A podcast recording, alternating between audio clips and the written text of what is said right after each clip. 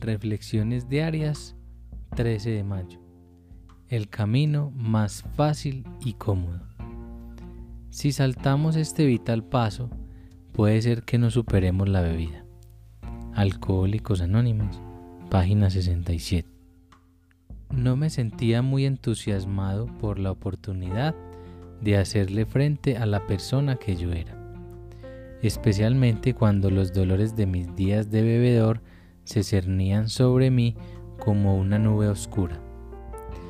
Desde muy temprano había oído hablar en las reuniones del compañero que no quería dar el paso 5 y continuaba viniendo a las reuniones todo tembloroso por los horrores de volver a vivir su pasado.